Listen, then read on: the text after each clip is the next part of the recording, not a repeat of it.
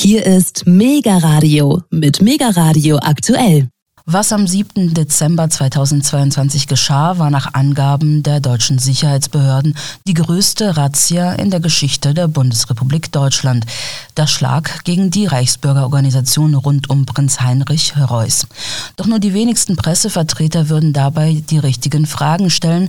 Das kritisiert der Investigativjournalist und Publizist Wolf Wetzel im Gespräch mit meinem Kollegen Alexander Boos.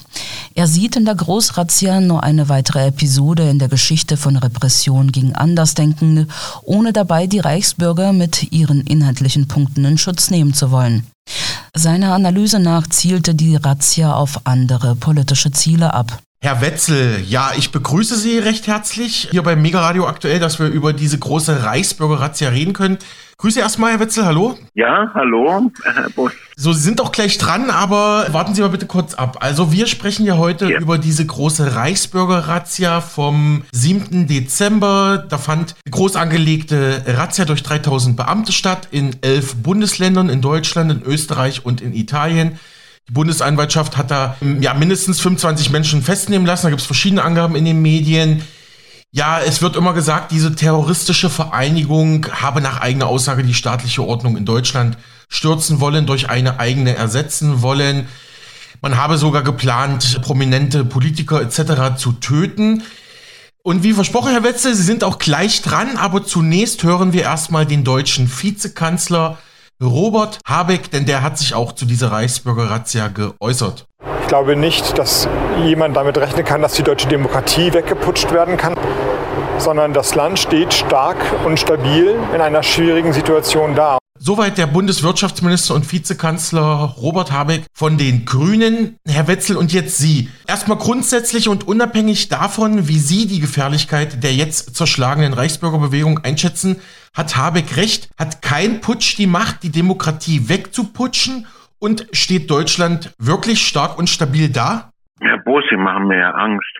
Also, nun ja, also ich würde sagen, die Putschgefahr ist ähm, wirklich real also die Absicht, die Verfassung über den Haufen zu schießen. Aber jetzt kommt etwas anderes als erwartet. Die Putschgefahr kommt nicht von den Reichsbürgern, sondern aus dem Staatsinneren. Wenn Gesetze von staatlichen Institutionen systematisch ausgehebelt werden, wenn internationale Verträge gebrochen werden, also wie keine Angriffskriege oder wir haben ja jetzt gerade kürzlich äh, von der Ex-Kanzlerin Merkel gehört, ähm, dass die Verhandlungen Minsk 1, 2 ne, ähm, nur zum Schein geführt mhm. wurden.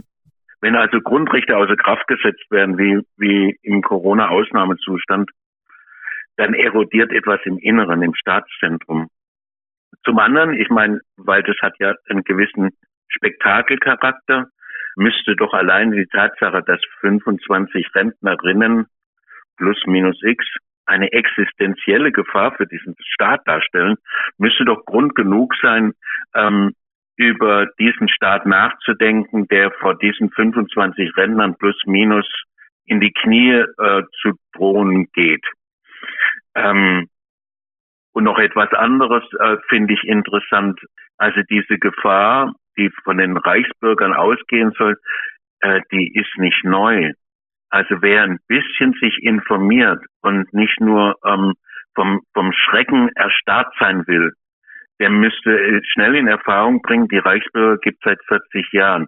Ich kann mich in den letzten 40 Jahren nicht dran erinnern, dass der Staatsschutz, die Geheimdienste und wer auch immer sozusagen diese Jahre, jahrzehntelange Vorbereitung beobachtet oder registriert haben. Übrigens gab es auch ähm, keinen braunen Untergrund. Ähm, also äh, vor Jahren wurde uns mit Blick zu, zu NSU, nationalsozialistischer Untergrund, wurde uns gesagt vom Verfassungsschutz, von, von Polizeiseite aus, es gibt keinen braunen Untergrund. Okay, gut, das ist jetzt wahrscheinlich ein grauer Untergrund. Ähm, also es gibt, muss ich mal nachfragen, Herr Wetzel, wie, wie es gibt gar keinen ja. Braunen, es gibt keinen rechtsradikalen Untergrund? Also, ja, also ähm, ähm, wir haben einen Verfassungsschutz, der ist sehr gut aufgestellt mit Tausenden von Mitarbeitern. Gut, die haben jetzt beim nationalsozialistischen Untergrund, ne, der nicht nur geplant und Ideen hatte, sondern über zehn Leute umgebracht hat und sich jahrelang darauf vorbereitet hat. Da haben wir vom Verfassungsschutz erfahren, von höchster Stelle, dass auf Nachfragen es gar keinen braunen Untergrund gäbe. Erst als der NSU sich selbst ähm, selbst öffentlich gemacht hat, äh, hat man dann im Nachhinein festgestellt, oh ja, da müssen wir dann ziemlich lang geschlafen haben und eine Panne soll sich an der andere gereiht haben, also elf Jahre. Also so viel zu der Behauptung, ähm, jetzt mit den Reichsbürgern hätte man eine terroristische Vereinigung aufliegen lassen, ne? während die NSU ähm, ähm, zehn Jahre lang morden konnte und ähm, der Verfassungsschutz mit Dutzenden von V-Leuten in dem NSU-Netzwerk aktiv war und trotzdem haben sie nicht gewiss, gewusst. Äh, bei den Reichsbürgern und bei der Aktion handelt es sich um eine Tontaube. Genau, da kommen wir später nochmal drauf, aber ich kann es vielleicht schon mal kurz anreißen. Äh, weil ja. ich werde es ja nachher noch fragen, wie ist das mit der staatlichen, mit, mit, mit staatlichen Verbindungen, vielleicht auch hier in diese Reichsbürgerorganisation. Wir hatten es ja auch beim NSU-Komplex, wo Sie ja ausführlich recherchiert und tief gegraben haben, gesehen.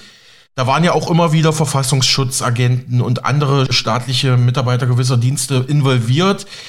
Äh, glauben Sie, dass das hier bei den Reichsbürgern auch so ist? Wir kommen auch gleich nochmal drauf, aber vielleicht schon mal für unsere Hörer, dass ja. sie wissen, wo es ungefähr hingeht.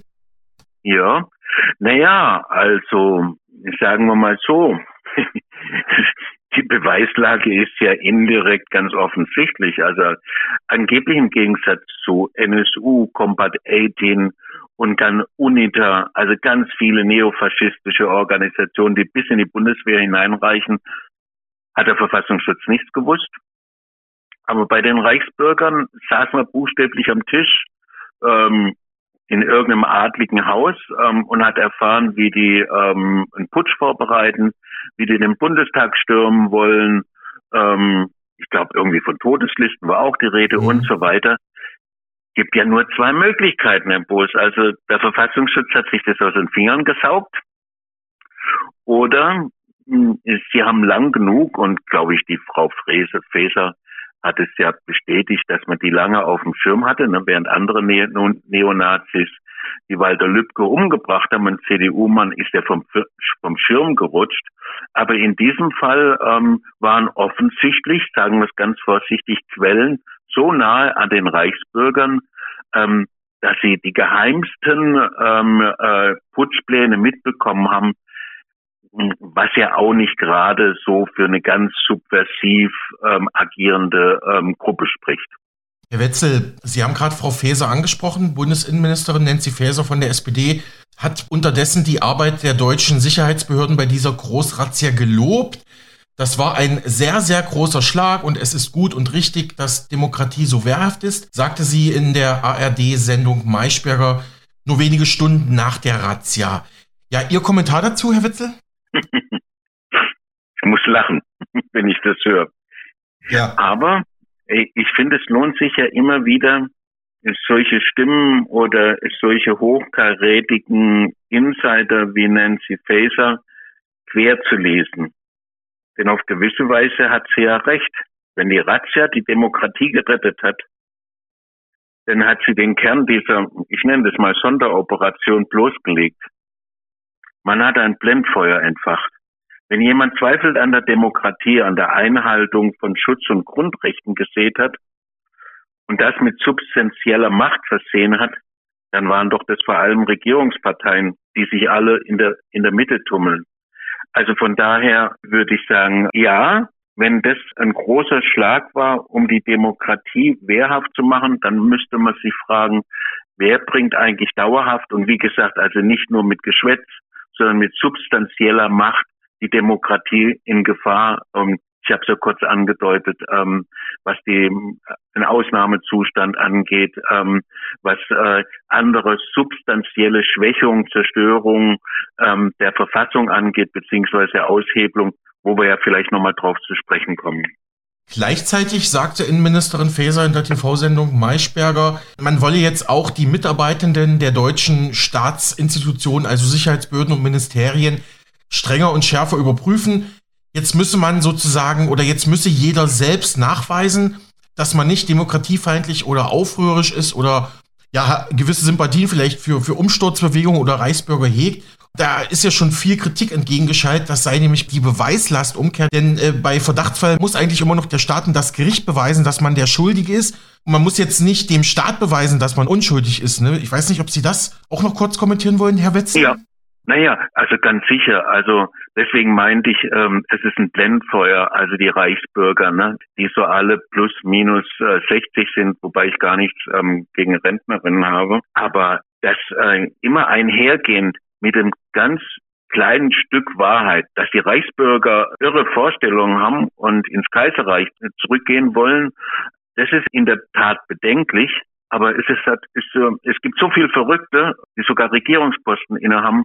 Und das ist kein Grund, ähm, deswegen eine Razzia zu machen oder, oder einen Verdacht über Ver Verfassungstreue etc. auszusprechen.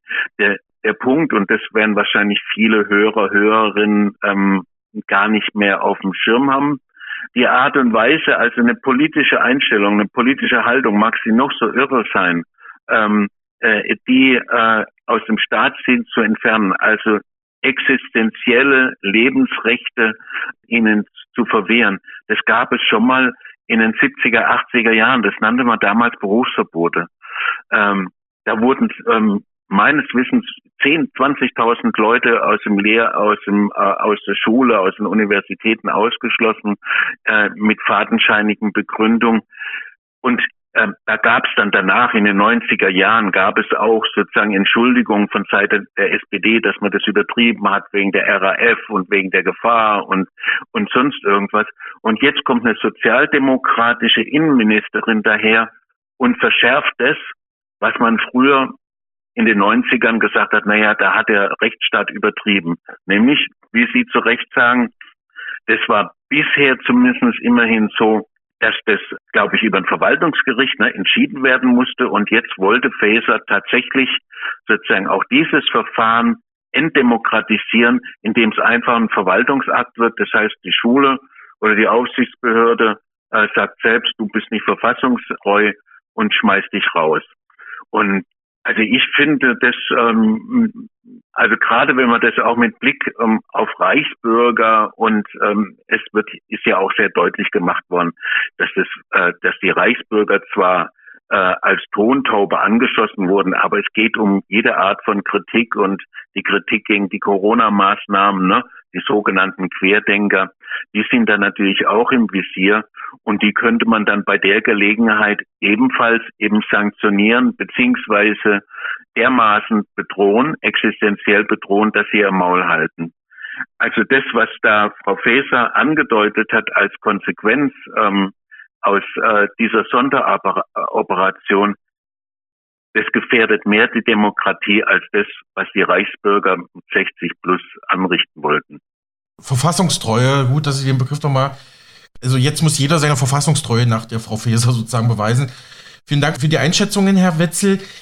Ja, ich denke mal, wir müssen diese Großrazzia gegen die Reichsbürgerorganisation von Prinz Heinrich auf mehreren Ebenen betrachten.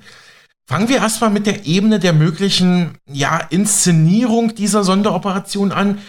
Was mich von Anfang an stutzig gemacht hat, wenn doch eine echte Gefahr für den Staat bestand. Wieso wurden dann im Vorfeld der Razzia diverse Medienhäuser und Journalisten in Kenntnis gesetzt?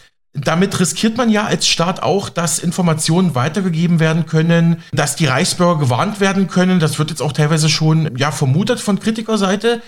Viele Journalisten und Kollegen der Medienhäuser, Reporter waren bereits vor Ort für ihre Exklusivgeschichten, als die Razzien begannen, als die Polizisten und SEK-Beamten begannen, die Wohnungen und, und, Objekte zu durchsuchen.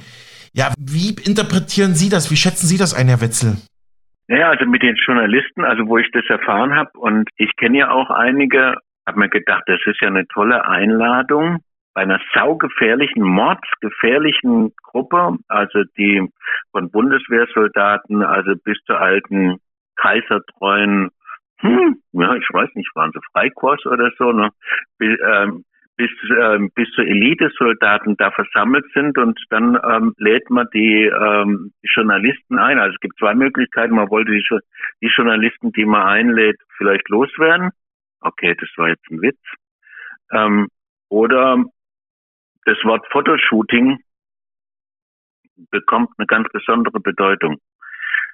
Es ist, äh, ich meine, diese Inszenierung, was ich gesehen habe, weil ich habe das nur durch Zufall, habe ich dann die Bilder gesehen und habe gedacht, ähm, das ist jetzt eine Großrazzia, weiß der Teufel, wo äh, schwer bewaffnete Gruppe, ähm, die man eben auch wieder jahrelang nicht entdeckt hat. Also ich finde es nur, nur gefährlich, wenn man sich an der Inszenierung abarbeitet. Jetzt abgesehen davon, ähm, sozusagen, es hat schon eine Charlie Chaplin-hafte Bedeutung, ähm, wenn die Generalbundesanwaltschaft, ne, die das Verfahren führt, leitet, ähm, wenn die sagt, ja, bei den Reichsbürgern ähm, handelt sich um eine terroristische Vereinigung, ihnen fehlt nur noch der Name. Also allen Ernstes. Okay. Ähm, das erinnert mich, auch da lohnt es sich, ähm, die Sache nicht nur so, so kurzweilig zu betrachten. Das gab es in den 80er Jahren sehr häufig. Also ich, ähm, ich habe das selbst erlebt, ähm, wie ein Name, wie der schwarze Block, den die Presse selbst erfunden hat und die Medien, wie der dann plötzlich der Name war für eine terroristische Vereinigung und es sind Dutzende Leute aus meinem, unseren politischen Umfeld festgenommen und in den Knast gesteckt worden mit der Behauptung, sie wären äh, Anführer beziehungsweise Mitglieder des Schwarzen Blocks. Also von daher ähm, ist es absurd. Was mich, was mich wirklich beängstigt, ist, ähm, warum äh, wird in den bürgerlichen Medien oder in den liberalen Medien nicht über diese, über diesen irrsinnigen Einsatz diskutiert. Ähm, äh, wo, wo ist der Unterschied, ähm, wenn, wenn dieser Polizeieinsatz ähm, mit 3000 und, oder mit 20.000 Polizeibeamten durchgeführt wird? Es, ähm, niemand, niemand in, also in diesem Land, das, wo jetzt die Demokratie verteidigt werden soll, werden Fragen gestellt, die doch eigentlich bei dem größten Polizeieinsatz in der, in der Nachkriegsgeschichte Deutschlands, so habe ich das, ähm, mhm. ist mir zugetragen worden, ähm, dass man diese Fragen stellt. Also was weiß man ganz genau? Oder wie Sie gesagt haben, hatte man Quellen, sprich V-Leute in den Reichsbürgern? Wenn das eine terroristische Vereinigung ist, dann muss sie laut Strafrecht muss sie eine Struktur haben, sie muss Mitglieder haben, also sie muss äh, konspirativ sein. Wo sind die Belege, außer dass ein Verwirrter, zumindest ähm, seine Familie bezeichnet ihn als verwirrt, den Prinzen so und so, ähm, äh, sie da äh, mediengerecht abführen. Aber, und da kommen wir ja vielleicht auch nochmal drauf, ich glaube nicht, dass das die Reichsbürger treffen soll, ähm, also alles Leute ab 60, 65, äh, und dass die jetzt ähm, von dem, was sie denken, jetzt Abstand nehmen. Es, ähm, diese Aktion und mit der medialen sozusagen Verdoppelung und Multiplikation direkt vor Ort, was ja auch inszeniert und gewollt war, zielt auf andere, also nicht auf die Reichsbürger, sondern auf alle, äh, die irgendwie jetzt noch quer sind, ähm, die die Corona-Maßnahmen kritisiert haben, die den ähm, die Kriegsbereitschaft Deutschlands kritisieren, ähm, die Verfassungsbrüche kritisieren. Das geht ja auch bis hin äh, zur letzten Generation, ähm, die ganz sicherlich äh, nicht im politischen Spektrum der Reichsbürger anzusiedeln ist, wo man ebenfalls im Zuge dieses Vorkriegswahnsinns ähm, äh, äh, junge Menschen, ne, die, ähm, die, die fürs Klima und für, für, für diese Welt und für die Rettung dieser mhm. Welt ähm, Kleinigkeiten unternehmen, sie als, äh, als kriminelle Vereinigung zu verfolgen. Das ist haarsträubend. Und wenn ich das mit meiner Geschichte der letzten 30, 40, 50 Jahre vergleiche, ähm, dann weiß ich ganz sicher, ähm, wer die Demokratie zurzeit wesentlich und substanziell gefährdet. Okay, da muss ich noch mal ein paar kleine Nachfragen stellen. Also äh, mit dem schwarzen Block äh, meinen Sie ja auch ähm, die Antifa, oder? Schätze ich, äh, ordne ich das gerade? Nee, nee. Also, also, können Sie das nochmal erklären für unsere Hörerschaft? Ja. ja, nein, nein, gerne. Also, weil wenn man dieses historische Wissen mal wieder hochlädt, und das wäre ja auch Aufgabe für einen Journalismus, dann könnte man so abgleichen, ja, was wurde gemacht ähm, äh, ähm, äh, gegen NSU, beziehungsweise äh, damals äh, waren das ja auch, sie sind ja aus ganz legalen äh, Strukturen hervorgegangen. Thüringer Heimatschutz ähm, hatte über 150 Mitglieder, war völlig legal mit Stammtischen und so weiter. Wenn man das ähm, sozusagen im Hinterkopf hat, dann wird natürlich auch dieser Blick auf diese Reichsbürger als terroristische Vereinigung ein Spektakel, das, ähm, das eher etwas über die Demokratie aussagt als über die Reichsbürger. Der schwarze Block ähm, wurde sozusagen in den 80er Jahren erfunden von den Medien äh, und von Politikern, äh, als es ziemlich viele Hausbesetzungen gab, als es Kritik äh, an der Stadtpolitik gab, an der totalen Privatisierung von öffentlichen Räumen. Und Anfang der 80er Jahre gab es eine sehr starke Hausbesetzerbewegung. Ne? In Berlin, glaube ich, waren 160 mhm. Häuser besetzt, in, Fre in Freiburg äh, 20, in, in Frankfurt äh, 15 oder so. Äh, und als diese Bewegung natürlich eine gewisse Virulenz bekommen hat, weil sie das Thema Stadtpolitik, Spekulation, Wohnen als Lebensrecht thematisiert haben, dann setzte massiv die Kriminalisierung ein. Und so erfand man den schwarzen Block. Der schwarze Block gab es nie real sozusagen als Organisation, weil wir fanden das selbst damals, diese Bezeichnung, eher lustig und haben dann äh, sozusagen mit dieser Begrifflichkeit gespielt. Aber der schwarze Block war erst eine Erfindung der Medien, die dann wiederum sozusagen kriminalisiert wurde und dann Leute dafür über Monate äh, in den Knast wanderten unter dem Vorwurf, eine terroristische Vereinigung gegründet zu haben. Also Herr Wetzel, wenn ich es richtig verstehe, Ihre These lautet, genau wie man damals zu Zeiten der RAF ja viele, viele Menschen unter Generalverdacht von Staatsseiten gestellt hat und versucht hat, durch große Aktionen auch vielleicht Staatskritiker oder Dissidenten einzuschüchtern. Genau dieselben Muster sehen Sie jetzt auch bei dieser Reichsbürgeraktion? Ich glaube, ähm, und ich meine, jetzt kommen wir zum relativ schmerzlichen Thema, genau weil ich das verglichen habe mit dem Schwarzen Block. Es gab ähm, ganz viele andere strafrechtliche Verfolgung unter dem Obertitel terroristische Vereinigung die nicht abgalten, sondern dem politischen, dem linken Umfeld, Hausbesetzern, okay. Leute, die ähm, Kriegsgegner waren, äh, äh, feministische Bewegung, Jungarbeiterbewegung und so weiter. Äh, das richtete sich damals natürlich im Wesentlichen gegen linke Gedanken, gegen linke Überlegungen, also die sozusagen den, den Kapitalismus ähm, äh, kritisiert haben, nicht um ins Kaiserreich zurückzukehren, also nach hinten, äh, zurück in die Geschichte, sondern etwas jenseits vom Kapitalismus. Also die einen wollten Sozialismus, die anderen Kommunismus, die wieder äh, andere Gruppierungen haben anarchistische Vorstellungen gehabt. Und das ist das Traurige, also was mich unglaublich schmerzt. Ne? Jetzt gibt es Kritik ne, an der Corona-Politik, es gibt Kritik an der Gesundheitspolitik, es gibt ähm, Kritik ähm, an äh, der Kriegsbeteiligung beziehungsweise Kriegsbegünstigung und Kriegsunterstützung ähm, mit Blick auf Russland und in Klammern auf China. Aber dieser Protest wird sozusagen nicht erklärtermaßen und ausgesprochen als linke Kritik formuliert. Denn in der Regel sind viele linke Strukturen, Organisationen, einschließlich die parlamentarische Struktur, die Partei Die Linken, sind entweder still oder begrüßen das oder wie jetzt äh, mit Blick auf Russland, ähm, man hält sich raus. Äh, man, man hat keine klare Position, diese Kriegsbeteiligung zu verurteilen ähm, und äh, man schweigt. Und das heißt natürlich, dass ganz viel von diesem Unmut gegenüber Corona-Maßnahmen oder die Verarmung, also die soziale Verarmung, die über die Corona-Geschichte ja nur noch mal verstärkt wurde, ne, und die Wirtschaftskrisen, die eh schon da waren. Und jetzt mittlerweile eben auch Leute treffen, die früher sozusagen der Mittelschicht zuzuordnen waren. Äh, jetzt äh, gehen die auf die Straße, sind nicht mehr die schweigende Mehrheit und protestieren. Und Jetzt ist die große Frage, in welche Richtung das geht.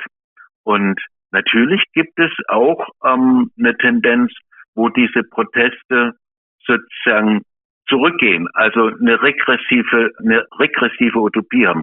Ähm, ich glaube nicht, dass die Reichsbürger ähm, äh, jetzt dabei eine Rolle spielen und dass, äh, dass die Mehrheit der Protestierenden, die mit diesem System, mit dieser Ordnung nicht zufrieden sind, dass sie einen Kaiser zurückhaben wollen. Ja, ich weiß auch nicht, woher man denn jetzt gerade kriegen kann. Ja, aber äh, es gibt natürlich eine Gefahr, wie in den 20er, 30er Jahren, und das versuche ich immer wieder zu betonen, ähm, wo es klar war, dass äh, die Krise des bürgerlichen Staats, der völlige Vertrauensverlust in die bürgerlichen Parteien, dass der nicht nur die Linke gestärkt hat, das war in den 20er, 30er Jahren so, sondern natürlich auch eine reaktionäre, ähm, kaiserlich orientierte, monarchistisch orientierte bis faschistische Bewegung.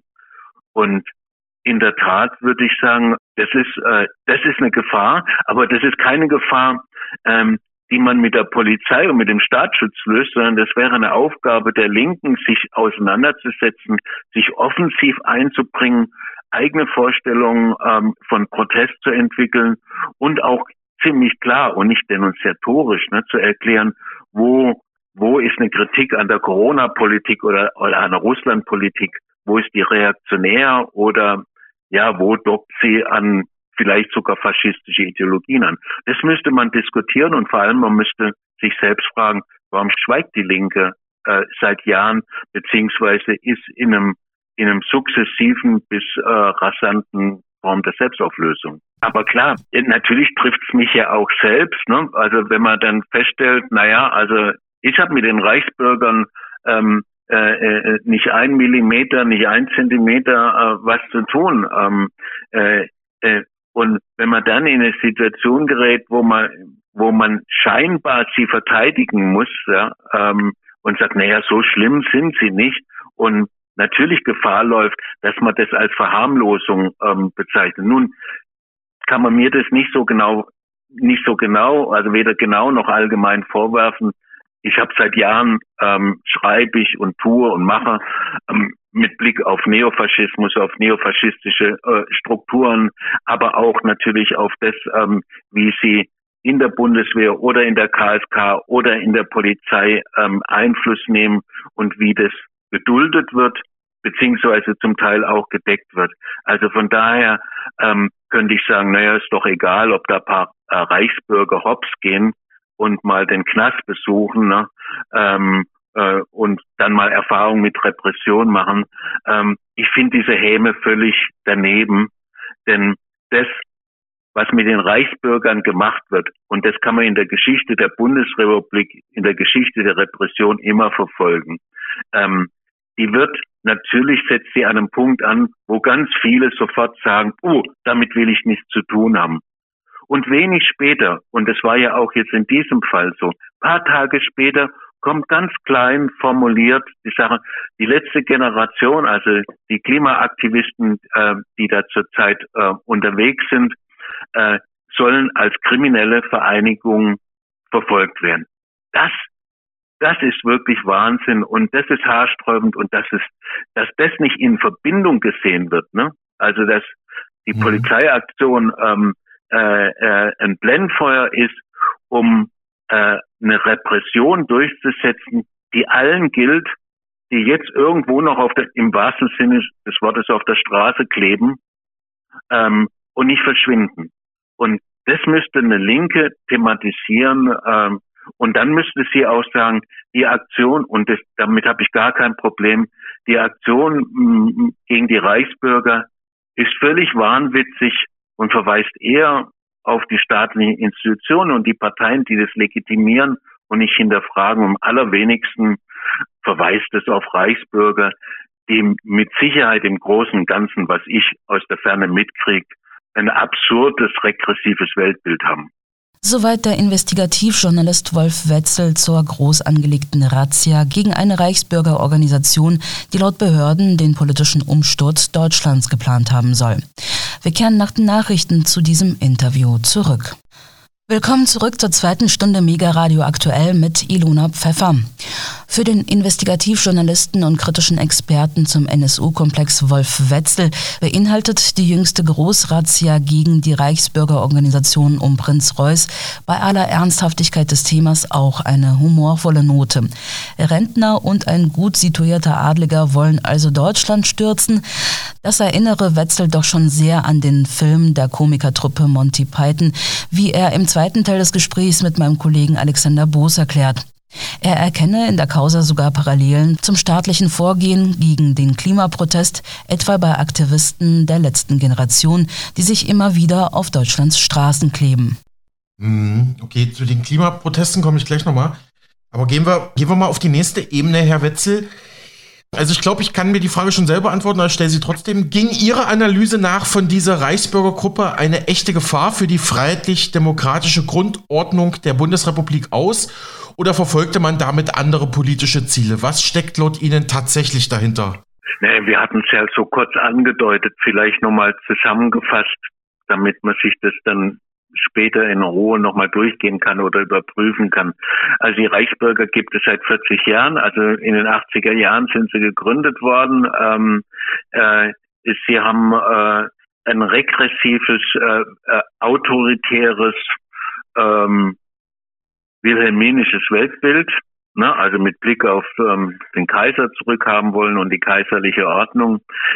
Das ist seit 40 Jahren bekannt. Seit 40 Jahren ist auch bekannt, dass sie übrigens ähm, natürlich, ne, weil sie eher aus dem Mittelstand kommen als aus der Arbeiterklasse oder aus prekären Arbeitslebensverhältnissen, ähm, dass sie auch Waffennarren sind. Ähm, das heißt auch einen Waffenschrank haben, ähm, wo alte Flinten oder moderne Flinten aufbewahrt werden. Das ist auch bekannt. Ich halte, also ich halte die Inszenierung mit 3000 Polizisten und dem entsprechenden Mediengewitter, das ähm, das begleiten sollte, halte ich für unangemessen und zielt auf etwas anderes. Es zielt am allerwenigsten auf die Reichsbürger, sondern auf all diejenigen, die natürlich ähm, mit dieser Aktion sozusagen gewarnt werden. Ähm, also wenn wenn wir schon Reichsbürger, ne, die adlig sind und irgendwie ein Schloss haben und weiß der Teufel was, also irgendwie aus der Mitte der Gesellschaft kommen. Übrigens lohnt sich das auch nochmal für die Hörer, Hörerinnen, nochmal das politisch einzuordnen. Das, was die Reichsbürger heute sind und was man weiß, also äh, das ist ja nicht mein Terrain, ähm, das nannte man früher in den 80er Jahren die Stahlhelm-Fraktion der CDU. Mhm. Äh, ich finde, das lohnt sich, dem nochmal nachzugehen, denn ich würde gerne wissen wollen, und warum fragen das nicht Journalisten? Woher kommen die Reichsbürger, also wo war ihre politische Heimat? In den letzten 40 Jahren. Die war nicht bei der NPD oder äh, im, äh, im, im neofaschistischen Untergrund. Äh, Ganz viele waren in der CDU beheimatet, gerade die hessische CDU hatte eine ganz starke Stahlhelm-Fraktion und die bezeichnete man damals sozusagen mit dieser wirren Mischung aus ähm, äh, kaiserliche Erinnerungen, wilhelminische Lebensvorstellung äh, und ein reaktionäres bis rassistisches ähm, Weltbild. Dass die sozusagen jetzt von der CDU abrutschen, und vielleicht tatsächlich auch ähm, äh, mit, äh, mit, mit den Protesten gegen die Corona-Maßnahmen sympathisieren, äh, äh, das, äh, das, das wäre möglich, aber der, der Ausgangsgedanke, dass sie eigentlich sozusagen aus der Mitte dieser Gesellschaft kommen, ja, ähm, äh, das fände ich lohnenswert. Aber ansonsten, äh, was wir ja vorher kurz besprochen haben, im Windschatten äh, dieser, dieser Aktion mit 3000 äh, Beamten äh, wird ähm, auf ganz kleiner Flamme in aller Seelenruhe irgendwie gesagt, dass man äh, diese äh, jungen Klimaaktivistinnen, ähm, die sich letzte Generation nennen, was gar nicht so falsch ist und nicht nur dystopisch gemeint ist, ähm, dass man die als kriminelle Vereinigung verfolgen will. Ich würde sagen, das ist das Hauptziel. Aber es, es gilt, trifft bestimmt auch all jene, ähm, die in den letzten zwei Jahren im Wesentlichen die Corona-Politik der Bundesregierung kritisiert haben, ähm, die sind mit Sicherheit ihnen im Weg äh, äh, ein, ein, ein Dorn im Auge, äh, gerade weil sie auch gelernt haben, äh, über Regierungspolitik, Versprechen, Wahrheiten nachzudenken. Und angesichts der Corona-Politik kann man ja heute ähm, exzellent nachweisen, wie vieles völlig unmedizinisch begründet war, sondern politisch und Grundrechte eingeschränkt wurden, die mit dem angeblichen äh, medizinischen Notstand nichts zu tun hatten. Wenn ich Sie richtig verstehe, Herr Wetzel, dann versucht der Staat gerade von links bis rechts alle Kritiker äh, ja abzuräumen. Also Sie sehen ja schon eine gewisse Parallele, wie man gerade von Staatsseiten gegen die Klimaproteste vorgeht. Jetzt vielleicht eher auf linker Seite und dann natürlich auch gegen Reichsbürger dann auf rechter Seite. Also versucht man da alles, was so das herrschende System in Frage stellen könnte, tatsächlich mundtot zu machen? Also sehen Sie es wirklich so, dass man hier links und rechts versucht, ja, Kritik zu ersticken?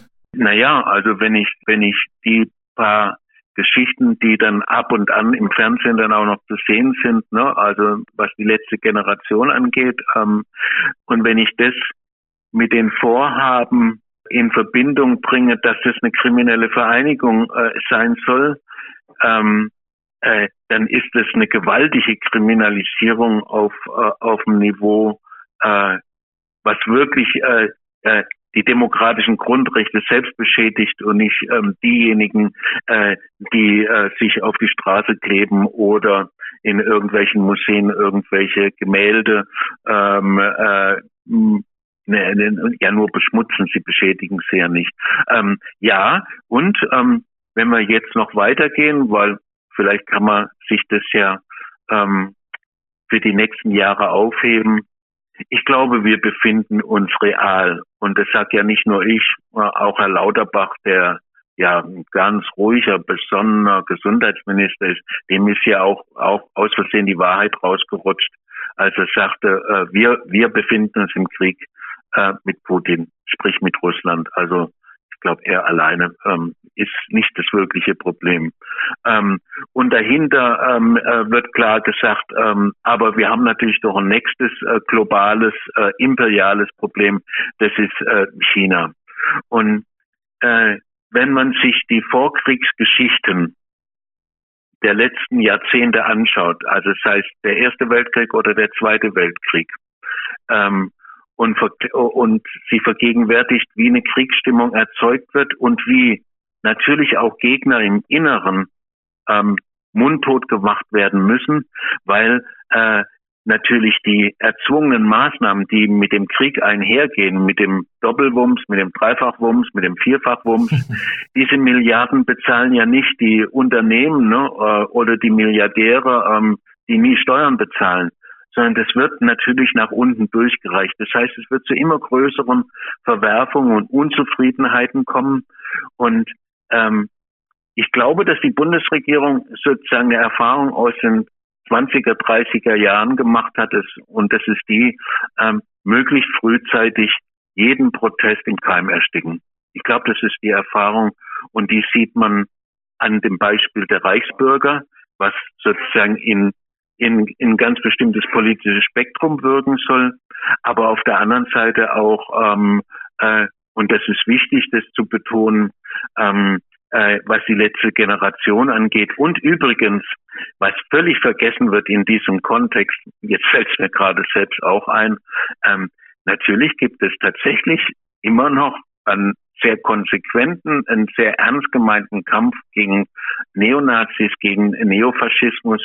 Und in Leipzig ähm, wird gerade äh, eine Frau, ähm, ich glaube, die ist seit, seit Monaten oder seit Jahren in Haft und äh, wird, glaube ich, auch wegen krimineller oder terroristischer Vereinigung angeklagt, weil sie, weil sie angeblich Neonazis körperlich angegriffen haben soll, beziehungsweise sich ähm, gegen neonazistische Strukturen massiv zur Wehr gesetzt haben. Also auch da greift die Repression und ähm, in einem Maße, was natürlich eine Einschüchterung sein soll, auch gegenüber denen, die tatsächlich den Neofaschismus äh, bekämpfen wollen und nicht nur ähm, ein instrumentelles Verhältnis dazu haben. Herr Wetzel, nochmal zu Ihrer Frage, was ist die oder wo ist die politische Heimat der Reichsbürger? Sie haben es gerade genannt. Das war die früher in der CDU genannte Stahlhelm-Fraktion.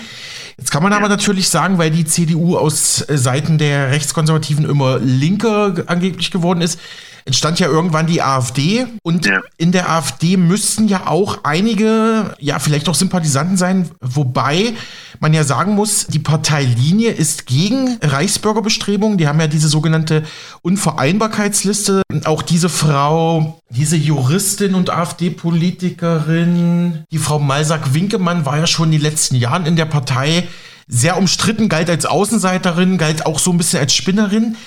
Wie, wie schätzen Sie denn das ein, dass die AfD äh, sagt, also mit den Reichsbürgern, das ist unvereinbar, das können wir nicht machen?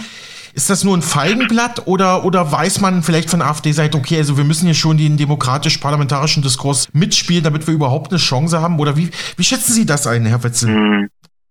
Naja, es gibt, ähm, das ist ähm, äh, jetzt nicht vergleichbar im Sinne, es, es ist dieselbe Situation, aber äh, wer sich dran erinnert, ähm, äh, wie in den 20er, 30er Jahren die NSDAP groß wurde.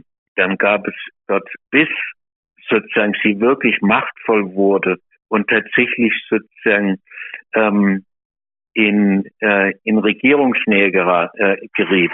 Natürlich auch durch durch das Zuspiel der bürgerlichen Parteien, ähm, gab es verschiedene Flügel. Das vergisst man immer. Es gab sogar ähm, äh, jetzt tatsächlich in Anführungszeichen nationalsozialistischen Flügel, also der sozialistisch, mit sozialistischen Ideen. Ähm, damals natürlich die Arbeiterklasse, die relativ links war und zum Teil gut sozialdemokratisch, kämpferisch sozialdemokratisch bis kommunistisch war, versuchte man sozusagen mit dem eigenen Sozialismus, ne, mit dem was natürlich verrückt ist, mit dem Nationalsozialismus sozusagen auf die andere Seite zu bringen. Ähm, das vertrug sich natürlich nicht mit dem grundsätzlich kapitalistischen Programm, das die NSDAP hatte. Ähm, die NSDAP wollte ja nie äh, den Kapitalismus abschaffen. Das äh, sollte man ja nie vergessen, sondern sie war, sie war ideologisch und auch praktisch sozusagen die letzte, die letzte politische Sicherung, den Kapitalismus zu retten vor seinem eigenen Untergang. Also von daher war natürlich sozusagen im Entstehen einer faschistischen oder postfaschistischen Partei spielen natürlich immer mehrere Elemente eine Rolle und bei dem Höckelflügel zum Beispiel äh, würde ich in der Tat sagen, ähm, dass äh, das ist sozusagen eine Option, die in Richtung tatsächlich also die bürgerliche Demokratie abschaffen und was auch immer danach kommt, also was da postfaschistisch äh, gedacht wird, wobei das tatsächlich äh, in faschistischen intellektuellen Strukturen ein Problem ist. Ähm, also nach, nach dem völligen Scheitern des Faschismus, ähm, wie kann man den nochmal sozusagen politisch hochladen? Und auf der anderen Seite gibt es einen AfD-Flügel, äh, den gab es auch in der NSDAP zur damaligen Zeit. Die mhm. wollten einfach nur das, was die bürgerlichen Parteien auch machten. Sie wollten an die Macht, ähm, sie wollten ein dickes Auto, ähm, sie wollten ein sattes Vermögen und in dem System sozusagen nach oben kommen. Und das würde ich bei der AfD in der Mehrheit vermuten, wie Sie zu Recht gesagt haben. Da gibt es die klare Option, sozusagen die, die von der CDU enttäuscht sind, weil sie in die Mitte oder was auch immer Mitte ist, abgerutscht ist. Die möchten den Platz einnehmen der CDU, konservativ, ein bisschen rassistisch, aber nicht so laut, ein bisschen nationalistisch, aber natürlich auch imperialistisch, also was ja mit dem Nationalismus nicht ganz so verträglich ist. Ähm, das würden die gerne, ähm, diesen Platz würden sie gerne einnehmen. Und von daher ist es immer eine Ambivalenz zu diesem Höckeflügel, der in der Tat, also glaube ich, wenn die politischen Verhältnisse bereit wären, auch ähm, die Verfassung und die Grundlagen der parlamentarischen Demokratie sozusagen über den Haufen zu werfen, was ja die NSDAP in den 30er Jahren auch gemacht hat. Die ist ja mit dem Parlamentarismus äh, an die Macht gekommen und nicht gegen den Parlamentarismus. Das sollte man ja nie vergessen, die Geschichte rückwärts gedacht, ähm, denkt man sich ja immer irgendwie, dass da nur die SS und die SA auf der Straße waren. Nein, der deutsche Faschismus ist mit dem Parlamentarismus an die Macht gekommen, mit den bürgerlichen Parteien. Und ähm, diese Option möchte sich die AfD nicht nehmen. Ja, danke erstmal an dieser Stelle, Herr Wetzel. Gehen wir mal zurück zur Reichsbürger-Razzia. Blicken wir auf die nächste Ebene, also eine sehr offensichtliche, sichtbare Ebene. Das ist die der verhafteten Personen. Insgesamt 25 an der Zahl hat die Bundesanwaltschaft laut Medieninformationen festnehmen lassen. Da habe ich gelesen, insgesamt wurden aber nur 19 Haftbefehle erwirkt und insgesamt habe es wohl über 50 Verdächtige gegeben. Herr Wetzel, lassen Sie uns mal die wichtigsten Protagonisten kurz diskutieren. Neben einer ehemaligen AfD-Abgeordneten und Juristin, die ich gerade genannt habe, einem Adligen und Aktiven sowie Reservemitgliedern, ja, der, der Bundeswehr und der KSK ist auch zum Beispiel ein verurteilter Ex-Kriminalhauptkommissar der Polizei dabei. Beginnen wir mal mit dem Prinzen Heinrich, der achte Prinz Reuß. Er soll einer der Redelsführer gewesen sein. Ja, er besitzt in Saaldorf an der Saale ein, ein neugotisches Jagdschloss Weidmannsheil, war Unternehmer in Frankfurt soll auch bei einem Golfclub eine gehobene Rolle gespielt haben. Also galt so als der klassische Adlige in der heutigen Zeit. Ne? Man hat seine Golfclubs, man hat seine Schlösser, aber politisch hat man eigentlich nicht mehr so viel zu sagen.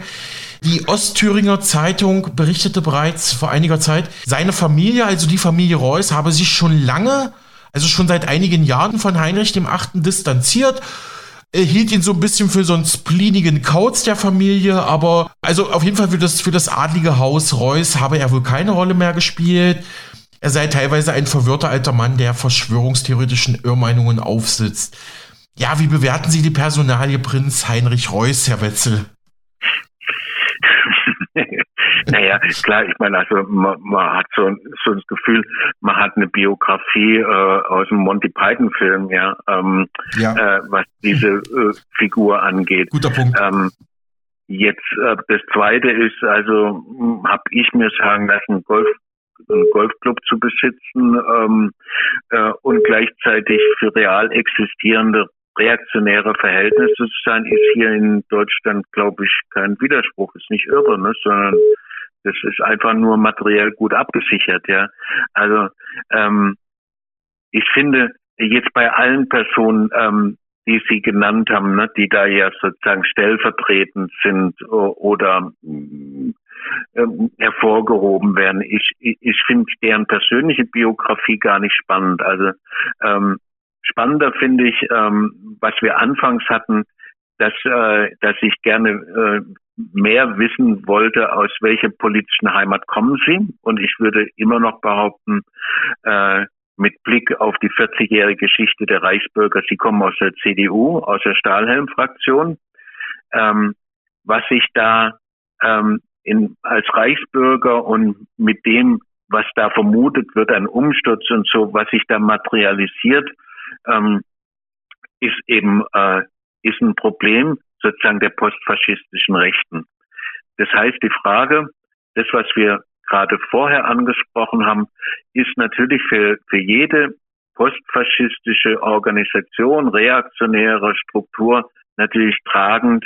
Ähm, ja, was, welche Lehren zieht man aus, aus der Niederlage des Faschismus? Also kann man den Faschismus, äh, so wie man damals in den 20er, 30er Jahren ähm, äh, dem, dem Volk vorgespielt hat, kann man das wiederholen oder kann aufgrund der Niederlage des Faschismus das so nicht stattfinden. Und ich würde sagen, die Reichsbürger sind die verquerteste und regressivste Form, ähm, äh, da eine Antwort zu finden. Die AfD ähm, versucht es eine ganze Ecke moderner, noch viel moderner, ähm, finde ich, das ähm, was Le Pen, also die faschistische Partei in Frankreich macht, wo überall der Versuch gemacht wird, einerseits sozusagen ähm, das Wissen der militärischen politischen Niederlage des Faschismus zu verarbeiten und trotzdem noch sozusagen an den Grundgedanken des Faschismus äh, festzuhalten.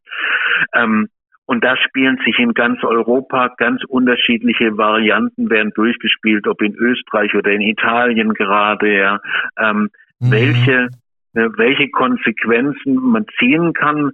Äh, und ich würde im Moment sagen, das ist ein ganz massiver Kampf innerhalb dieser rechten postfaschistischen Parteien, wie man jetzt mit der Geschichte und natürlich auch mit der gegenwärtigen Krise umgehen kann. Das andere, was sie mit den Bundeswehrsoldaten und äh, Blick auf KSK und ähm, und Polizei angesprochen haben. Mhm. Das ist übrigens eine klassische faschistische Strategie. Im Gegensatz zur Linken, ähm, also wir, wir wollten ja nie sozusagen die Polizei erobern ne? oder äh, in die Bundeswehr eintreten und äh, Mitglied im KSK werden äh, und da Freunde haben. Das sollten sozusagen alle wissen, die links und rechts zusammenwerfen ähm, aus Dummheit und Idiotie. Im Gegensatz dazu ist das, war das schon immer eine ganz wesentliche Strategie der Faschisten, ähm, sich sozusagen der Repressionsapparate zu bedienen, beziehungsweise dort Einfluss zu bekommen, sei es in der Polizei, und das haben wir ja hier, ne, NSU 2.0, äh, sei es in der KSK, klar, Spezialeinheiten, ja, die sind immer anfällig, beziehungsweise sind durchdrängt. Äh, von faschistischem Gedankengut GSG 9 ähm, äh, gab es einen Skandal in den 70er Jahren, wo, äh, wo der Chef äh, ein Halbviertel oder Dreiviertel Faschist war. Ähm, äh, diese äh, diese Nähe äh, der Repressionsorgane ne, zu reaktionären Ideologien und Lebensvorstellungen, die haben immer diese Organisation ausgenutzt und deswegen ist es kein Wunder und ich glaube, das ist wahrscheinlich nicht mal ein Fake, dass tatsächlich äh, unter den Reichsbürgern relativ viele sind, die eben früher mal Polizisten waren oder bei der Bundeswehr oder KSK oder GSG 9, ähm, weil diese Weltbilder von diesen Polizeieinheiten und KSK, also Sondereinsatztruppen, Eliteeinsätzen und faschistischen Weltbildern, das war schon immer sehr nahe. Und gleichzeitig, wenn man wenn man eine Machteroberung im Auge hat ähm, und nicht wie wir als Linke, wo, wo wir einfach ähm, nur die Vorstellung haben, wir wollen eine bessere Welt und wir wollen eine Mehrheit der, der Gesellschaft der, dafür gewinnen. Äh, in faschistischen Strukturen geht es darum, die Macht zu ergreifen und es geht nur darüber, indem man sozusagen die Polizei und die Bundeswehr ähm, infiltriert beziehungsweise letztendlich auf seine Seite bringt. Und deswegen äh, passt es sehr gut, dass bei den Reichsbürgern ähm, relativ viele ehemalige Bundeswehrsoldaten, KSK-Mitglieder, Polizeimitglieder sind. Das passt ähm, mhm. sozusagen zu, zu der Lebensideologie, aber auch natürlich zu der Strategie, man muss den, den Gewaltapparat in die Hände bekommen. Mhm. Okay, Herr Wetzel, jetzt haben Sie schon eine Frage vorweggenommen, aber ich, ich will sie trotzdem nochmal stellen, weil wir ja auch bei Mega Radio aktuell ein Informationssender sind, dass wir wenigstens den Namen ja auch mal äh, für Hörer haben, die sich da vielleicht noch ein bisschen detaillierter interessieren. Genau, Sie haben gerade angesprochen, es gibt auch ehemalige Bundeswehroffiziere in dieser Reichsbürgerbewegung, zum Beispiel Rüdiger von P., oder auch Maximilian Eder. Mhm. Zum Beispiel der Rüdiger von P., der kommandierte laut Spiegel einmal ein Fallschirmjägerbataillon musste die Bundeswehr allerdings verlassen, weil er Waffen aus NVA-Beständen, also aus früheren Beständen der DDR-Armee entwendet hatte. Er wurde dann sogar Kommandeur eines Fallschirmjägerbataillons der Luftlandebrigade 25 in Calv, einem Vorgänger der Spezialeinheit KSK. Und Maximilian Ede war hochrangiger Oberst bei der Bundeswehr, führte sogar ein bayerisches Panzergrenadierbataillon im Kosovo, also im Zuge der dortigen KFOR-Einheit in NATO-Missionen. Vor seiner Pensionierung im Herbst 2016 diente er zeitweise im KSK. Und er entwickelte sich vor allem im Zuge der Corona-Pandemie zu einem lautstarken Anführer der radikalen Proteste gegen die Regierung und die Anti-Corona-Maßnahmen. Ja, und dann haben wir natürlich noch aktive Soldaten, die auch dem KSK, der Spezialkräfte KSK angehören. Ja, und, und da frage ich mal, und schon wieder Bundeswehr und KSK, Herr Wetzel, gab es nicht auch immer wieder Verbindungen des KSK, äh, der Bundeswehr natürlich V-Männer vom Verfassungsschutz, zum NSU-Komplex und anderen rechtsradikalen Verbindungen oder KSK und NSU, da war doch was, ne?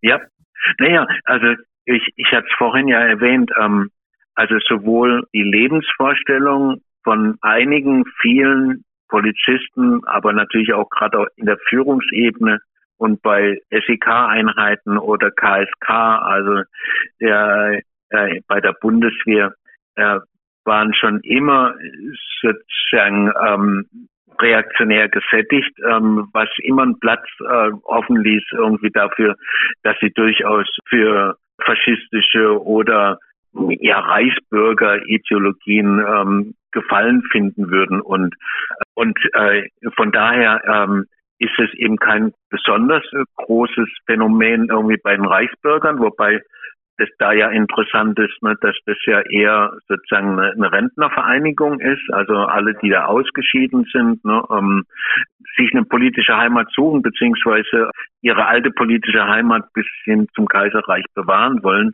Ähm, aber es gibt es natürlich auch zum NSU. Also ich erinnere und auch das wird ja in den Medien nicht thematisiert vor ein paar Jahren. Das war schon im Zuge der ganzen NSU-Geschichte, dass NSU 2.0 ähm, äh, in der Polizei auftaucht, also wo klar ist, ähm, äh, neofaschistische Tendenzen, Ideologien, einschließlich auch die Bereitschaft, ähm, Morde äh, zu begehen, ähm, wird auch äh, aus Polizeistrukturen heraus ermöglicht beziehungsweise geduldet, weil so einfach geht es gar nicht. Ja, äh, dasselbe ist und ich wundere mich, warum heute darüber nicht geredet wird, äh, äh, statt über die Reichsbürger. UNITA. UNITA ist ein Reservistenverband, ein reaktionärer postfaschistischer Reservistenverband, der, der bekannt wurde weil er Verbindung sowohl zu neofaschistischen Organisationen hat, zu Combat 18, als auch zu NSU und ähm, die quasi so ein Bindeglied sind zwischen der Bundeswehr, die natürlich nur Staatsaufträge hat, und neofaschistischen Organisationen, ähm, die natürlich nicht, nicht offiziell auftreten können. Und UNITA hat ehemalige Soldaten und, Bund und Polizisten sozusagen verliehen und Einsatzorte gefunden in Diktaturen und weiß der Teufel wo, wo der Staat Bundesrepublik sozusagen nicht offiziell in Erscheinung treten kann. Und die Frage war ja damals, ob UNITA, also sozusagen Leih- und Kontraktsoldaten sind, die sozusagen privat organisiert sind, wie das in den USA üblich ist, wo hm, jetzt will ich nicht sagen, die Hälfte der Armee eigentlich nur noch ähm, aus Leihsoldaten besteht, ja. Ähm, aber äh, es hatte sozusagen äh, ein ähnliches Vorbild. Und dass das sich ganz eng zusammenschiebt, ähm, sowohl mit Blick auf Reichsbürger, wobei ich da sagen würde, das sind eben nicht mehr aktive, aber äh, bei äh, in, in dem Reservistenverband UNITA, also wer sich da informieren will, kann mhm. das bestimmt machen. Ähm, der war sehr aktiv und äh, hat eben dann, glaube ich, zu einer philippinische Diktatur Soldaten und Polizisten ausgeliehen, ne, um dort die Ordnung aufrechtzuerhalten. Ne. Also die, diese Verbindung gibt es und ich kann mich nicht dran erinnern, dass in, in den letzten Jahren äh, von Frau Faeser und von anderen Innenministern das als eine politische Gefahr gesehen wurde, die bis hin zu einer Bereitschaft zum Umsturz führen kann. Laut ZDF-Informationen wird nun auch gegen einen mutmaßlich beteiligten LKA-Beamten ermittelt und der soll im Bereich Staatsschutz gearbeitet haben. Das ist ja auch wieder so ein Muster zum, zum NSU und zu diesen anderen rechtsradikalen Verbindungen, die Sie gerade erwähnt haben, Herr Wetzel, oder? Ja, ja, ja, ja. Ich meine, ähm, äh, das weiß der Verfassungsschutz ähm, ganz genau. Also das ist, äh, ist seit Jahrzehnten bekannt. Also da, also entweder er, er hatte man es auch selbst erfahren, aber dass es sozusagen neofaschistische Strukturen, Gruppierungen immer einen relativ großen Einfluss in der Polizei, in der Bundeswehr und natürlich gerade in diesen sogenannten Spezialkräften, die, einen eigenen Chorgeist haben und der ist nicht ganz besonders freiheitlich. Ähm, äh, das ist bekannt und ähm, äh, es wird es wird seit äh, Jahrzehnten geduldet, zum Teil gefördert äh, und zum und und gerade zur Zeit, weil es opportun ist, verschwiegen. Aber äh, diese Struktur war gewollt, diese Struktur hat man gefördert äh, ähm, und äh, diesen Chorgeist äh, hat man immer äh, als besonders ähm, tapfer und, und mutig einsortiert. Nochmal mit Blick auf das Ganze. Frau Strack-Zimmermann von der FDP sagte jetzt kürzlich, wir werden diese braune Suppe austrocknen. Ja, und bezog sich damit vor allem auf, auf Elemente in Bundeswehr, KSK und LKA Verfassungsschutz, die da mit drinne hängen würden. Aber Sie, Herr Wetzel, sagen ja jetzt bestimmt, na gut, aber äh, vielleicht hat ja auch der Staat diese braune Suppe erst gekocht. Ne? Frage ich jetzt mal ein bisschen provokant. Naja gut, also machen wir es noch konkreter. Soweit ich weiß, ist ja die Frau Strack-Zimmermann immer noch in der FDP, ne? Ja. die braune Suppe, von der sie spricht, ist nach 1945, nach 1948 am besten aufgehoben gewesen in der FDP. Die FDP war, war sozusagen das Sammelbecken all derer Nazis, die überlebt haben und die natürlich ähm, sozusagen weiterhin gebraucht wurden und die sich sozusagen eine unbelastete Heimat äh, suchen wollten. Mhm. In der CDU sind sie nicht gegangen, ne, weil die hat ja sozusagen eine Vorgängerpartei äh, äh, in der Weimarer Republik. Die FDP ist neu gegründet worden okay. und der besonders makabre Witz ist, die braune Suppe, von der sie redet, das, äh, äh, das war ein gut Teil sozusagen, ähm, naja, des Politikwunders der FDP, ne, dass die wie aus dem Nichts äh, auftauchte äh, und die Parteienlandschaft ähm, verschönerte. Mhm. Also wenn sie, äh, wenn diese Frau die braune Suppe äh, wegschütten will, dann hätte sie in ihrer eigenen Partei also genug zu tun. Okay, also, also Herr Wetzer, Sie glauben, dass diese ideologischen Stränge immer noch äh, von damals bis heute in der FDP zu finden sind, ja? Naja gut, das wäre eben jetzt eine Frage. Ne? Also klar, ich will jetzt nicht sagen, ähm, dass alle, die da jetzt 48 und 50er Jahren in der FDP Unterschlupf gefunden haben, weil das der sicherste Ort war, sozusagen unerkannt weiter Karriere machen zu können, ähm, dass das heute noch nachwirkt. Aber ähm, das wäre doch eine Untersuchung wert. Also wenn man, wenn man das wirklich will, wie die Frau Strack-Zimmermann und es ernst meint und nicht nur als einen billigen Bluff, dann ist es doch eigentlich naheliegend, zuerst die eigene Geschichte aufzuarbeiten. Das wäre doch das Redlichste. Und wenn man, wenn man Zweifel an der Demokratie ähm, auf Seiten der Reichsbürger und Corona und weiß der Teufel wo sieht, dann sollte man doch zuerst fragen, wer hat diese Zweifel genährt? Wer hat Grund genug, ähm, äh, Gründe genug geliefert, um an dieser Demokratie und an dem angeblichen Kampf gegen den Faschismus zu zweifeln. Und da wäre die FDP an ganz hervorragend vorderster Stelle mit ihrer eigenen Geschichte aufzuräumen und der braunen Suppe mal nachzugehen. Ich weiß nicht, wie viele da jetzt heute noch davon sozusagen verdeckt oder oder halb öffentlich zugange sind. Aber sagen wir mal so, also wenn ich ähm, äh, die äh, die Russophobie, die auch ähm, zum Handwerk von einer Frau Strack-Zimmermann gehört, äh, also was da alles in Russland und die wollen wieder angreifen und die wollen wieder nach Berlin und äh, und wir müssen uns wieder verteidigen. Da ist eine Spur postfaschistischer Ideologie. Denn man kann, man kann oder muss oder sollte den Krieg Russlands in der Ukraine kritisieren. Das ist für mich überhaupt gar kein Problem, weil ich glaube, kein imperialer Krieg dient den Menschenrechten und der Freiheit, also so wie ich es verstehe, ja. Aber wer wie Frau Strack-Zimmermann unterschlägt, ähm, dass sie im Tonus und in der Art und Weise der Dämonisierung äh, ein ganz altes faschistisches reaktionäres Weltbild, ne, was die Russen angeht, andockt, das benutzt und multipliziert, der sollte sich ähm, Gedanken machen über die Nachwirkung oder Folgewirkung der braunen Suppe. Herr Wetzel, über eine Personalie sollten wir noch mal kurz reden, auch wenn wir sie schon angesprochen hatten. Und zwar die Berliner Richterin und frühere AfD-Bundestagsabgeordnete Birgit Malsack-Winkemann. Ich hatte sie eingangs schon kurz angerissen, eigentlich Richterin auf Lebenszeit im Dienst des Landes Berlin, aber das Land Berlin wollte sie auch schon von dem Posten entfernen. In der Reichsbürgergruppe sollte sie nach dem Umsturz ja neue Justizministerin von Deutschland werden. Hatte auch mehrere Schusswaffen besessen. Und was denken Sie? Ja, wie denken Sie, äh, Herr Wetzel, über Frau Malsack-Winkemann, die ja auch in ihrer eigenen Partei der AfD, muss man fairerweise sagen, schon im Vorfeld als Persona non grata eigentlich galt als durchgeknallte ja, würden Sie noch ein paar Worte zu ihr verlieren wollen? Obwohl Sie ja schon ja. Im, im, im, Vorgespräch mir gesagt hatten, die ganzen Personen, die spielen jetzt eigentlich nicht so die Rolle, die werden noch ein bisschen aufgebauscht, um sie da mal zu zitieren, ne?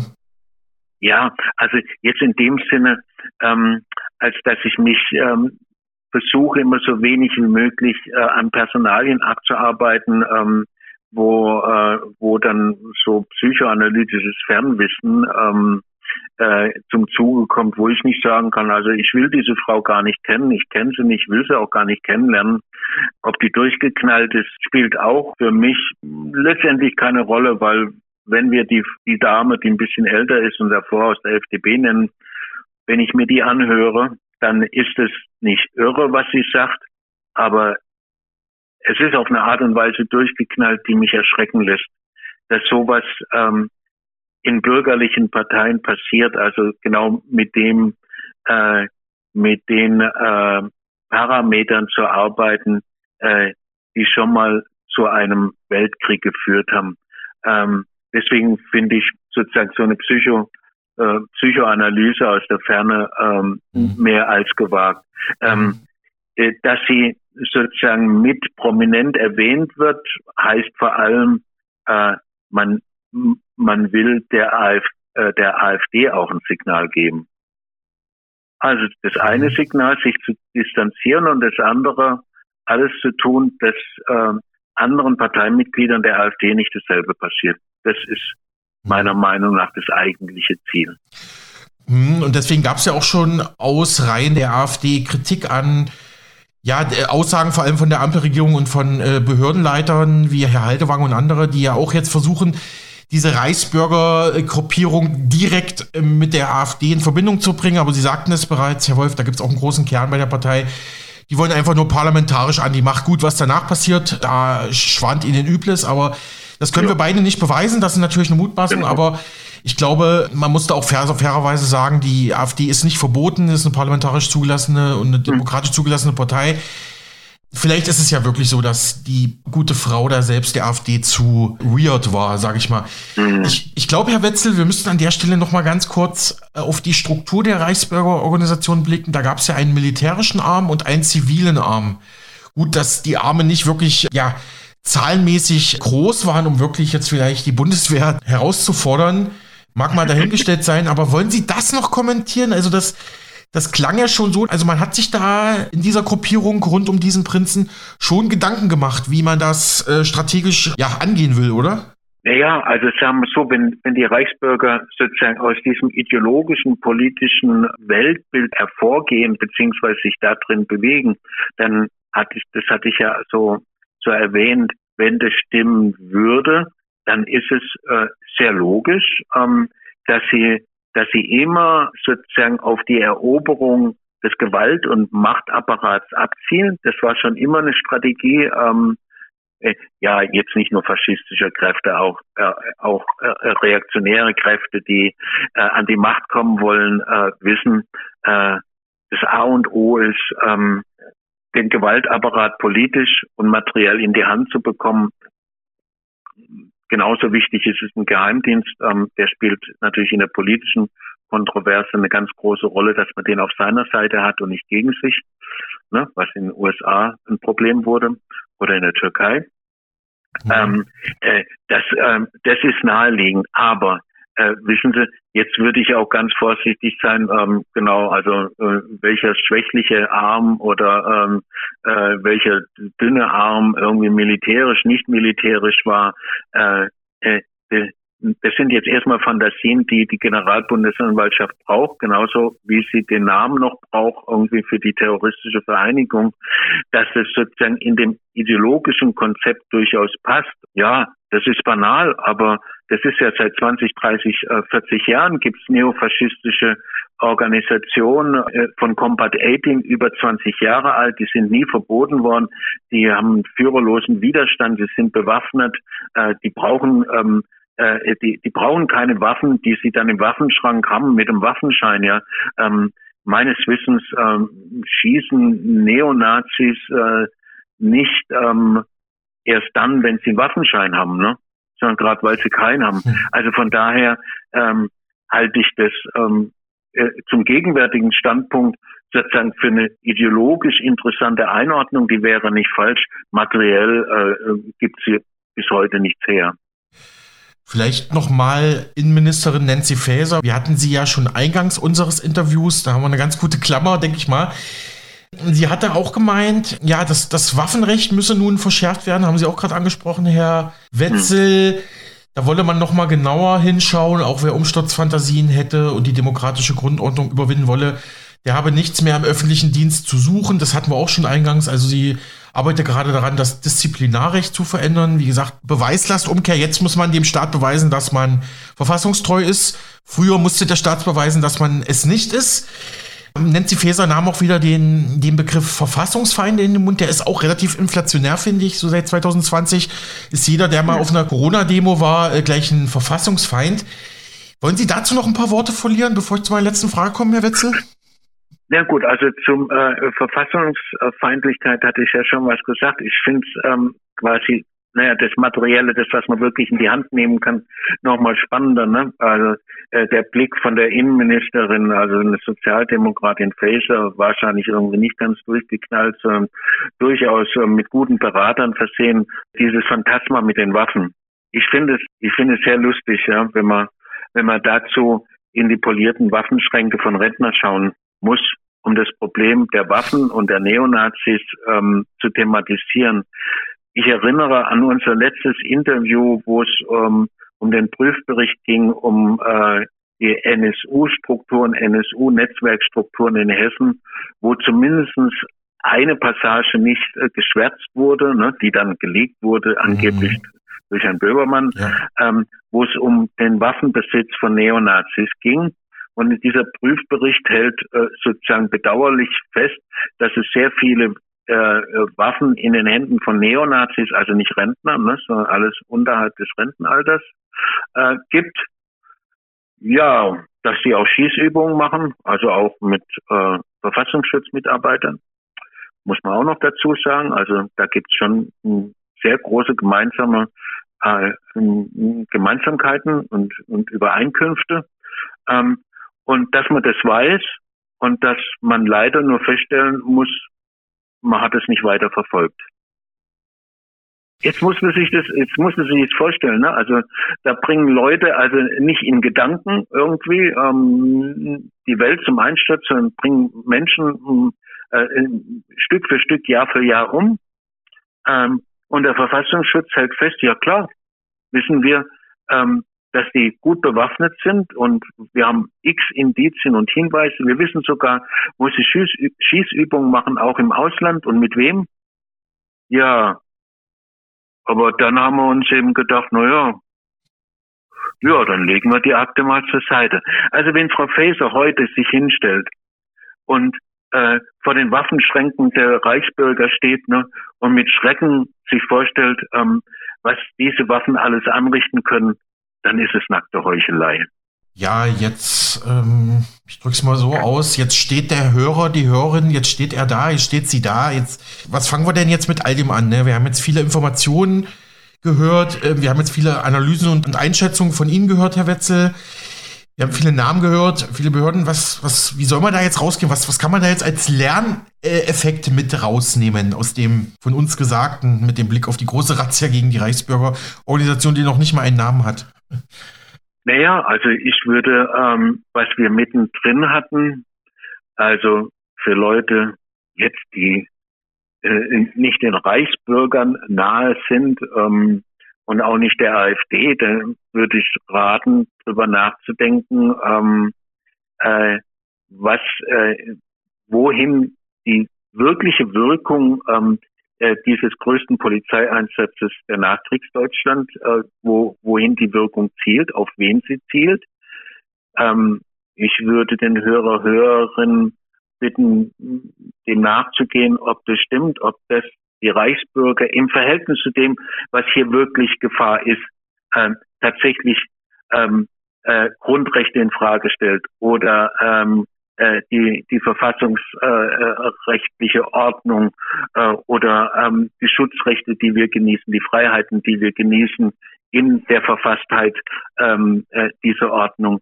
Ähm, wenn, wenn man, wenn man das so vor Augen hat, dann lohnt es sich, die, die, die These zu überprüfen, ob, ob diese Geschichte in Richtung Reichsbürger eher ein Tontaubenschießen war und eigentlich sozusagen eine, eine Repression vor Augen geführt hat, die allen gilt, die jetzt ähm, nach wie vor mit der Bundesregierung nicht zufrieden sind und die Und das glaube ich, dass es wirklich äh, sozusagen präventiv auch passiert, mit Blick auf die nächsten Jahre, die wachsende Unzufriedenheit mit dem, was die Bundesregierung macht, äh, was der Krieg mit uns macht, der wird, kommt nämlich immer näher, auch mit dem mit der Drohung eines Weltkrieges, ähm, dass wir darüber uns Gedanken machen sollten, wem das gilt. Ich habe das ja mit den Klimaaktivisten der letzten Generation angesprochen, aber auch alle anderen, die ohnmächtig zu Hause sitzen und nicht zufrieden sind ähm, äh,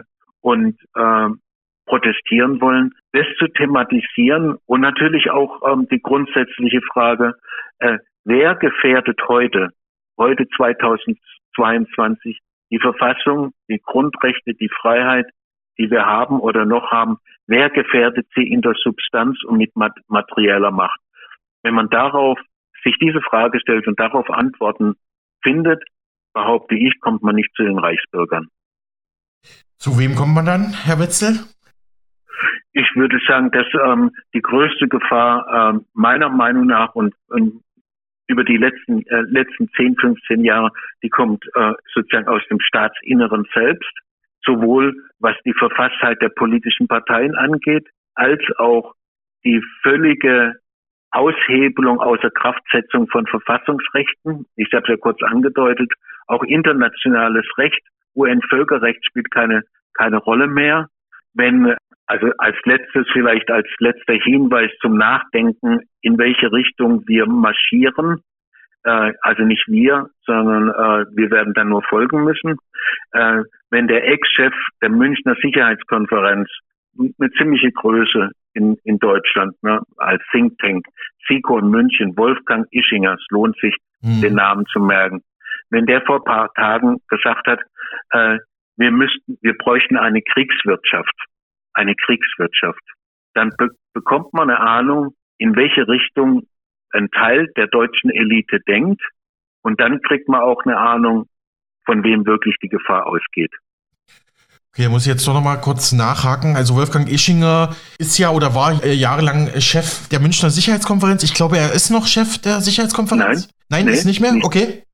abgegeben, ja. Okay.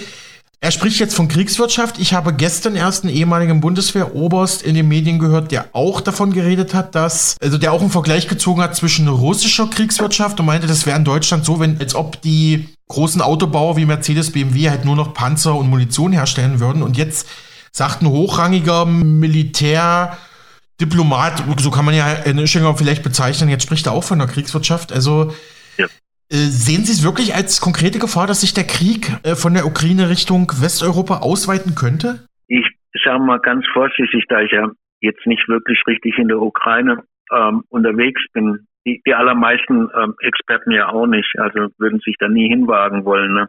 Deswegen lässt man ja den Krieg dort die Ukrainer machen. Also bis zum letzten Ukrainer habe ich gehört, wortwörtlich. Ich bin mir in einem, aber sozusagen in einem politischen Sinne ähm, sehr sicher. Also wenn ich auf die anderen Kriege, die letzten Kriege zurückblicke, ähm, und das, was ich so ein bisschen weiß, auf der einen Seite Russland, auf der anderen Seite Ukraine, beziehungsweise die die, die, die, die stellen ja nur das Terrain äh, äh, äh, zur Verfügung. Die ehemaligen Hegemonialmächte Frankreich, ähm, England, Deutschland, USA, dann ist es ein Weltkriegsszenario und ich bin mir relativ sicher, es kann nicht militärisch äh, gewonnen werden. Also äh, die, die einen können, die einen äh, können nicht verlieren. Also Russland äh, wird mit dem, was sie da aufgebaut haben, an politischen, an militärischen, an diplomatischen, an weltpolitischen Vorstellungen und Diktionen werden nicht, werden nicht äh, aufgeben können und vielleicht umgekehrt nicht gewinnen können. Und umgekehrt ähm, die, die alten Imperialmächte, die die alte Ordnung ähm, dass sie sozusagen die Welt, die Weltmacht sind und die Welt führen, äh, die werden nicht verlieren können und werden nicht verlieren wollen. Und das heißt, und das ist für mich, weil Sie fragten, die Aussicht. Ich glaube, wir kommen in eine Situation, wo so ein Krieg, also erstens sozusagen sich nicht lokalisieren lässt mhm. und zweitens, wo ein Krieg sozusagen politisch entschieden werden muss und wo ich denke, äh, es muss hoffentlich so etwas wie eine eine, eine weltweite Anti-Vietnam-Bewegung geben, die mit dem Ziel, ja. diesen Krieg, diesen Krieg politisch zu beenden, mit all dem, was diesen, was zu diesem Krieg geführt hat und wor worüber hinaus weist, weil sagen ja auch alle, dieser Krieg in der Ukraine ist sozusagen nicht das Ende, ja, sondern es ist die Bedingung dafür, dass man Russland ruinieren will, wortwörtlich eine Baerbock, mit dem Ziel, sozusagen den, den nächstgrößten äh, Konkurrenten, der sich in der Welt aufgebaut hat, China, ähm, auch zu ruinieren, was man auch immer darunter verstehen kann. Ja, ich glaube, ähm, wir sind in der Vorkriegszeit, definitiv. Das war Wolf Wetzel mit Einschätzungen zur großen Razzia gegen die Reichsbürger und im Laufe des Gesprächs haben wir jetzt tatsächlich sogar eine Brücke bis zum Ukraine-Krieg schlagen können. Aber es, Sie sind ja auch jemand, Herr Wetzel, der sich eher die Strukturen anschaut und darum denke ich mal, war das schon ein großer Parforce-Ritt hier. Aber vielen Dank für Ihre Expertise an dieser Stelle. Ich freue mich auf weitere spannende Interviews mit Ihnen. Ja, freut mich auch und vielen Dank. Ich bin auch immer froh darüber, wenn man, wenn man nicht nur in dem Spektakulären verweilt, sondern tatsächlich mhm. das, ähm, das eigene politische Wissen sozusagen mit, mit, mit einbringen kann sagt der Investigativjournalist und kritische Beobachter Wolf Wetzel zur kürzlichen Großrazzia gegen eine Reichsbürgerbewegung. Ja, und damit kommen wir auch schon zum Ende unserer Sendung. Ich hoffe, sie hat Ihnen gefallen und Sie schalten auch morgen wieder ein. Da übernimmt mein Kollege Andreas Peter das Ruder und wird Sie bis Heiligabend mit interessanten Meldungen und spannenden Interviews versorgen. Wir hören uns dann erst nach Weihnachten wieder, deswegen möchte ich Ihnen an dieser Stelle ein schönes und friedliches Weihnachtsfest im Kreis der Familie wünschen. Tschüss, machen Sie es gut.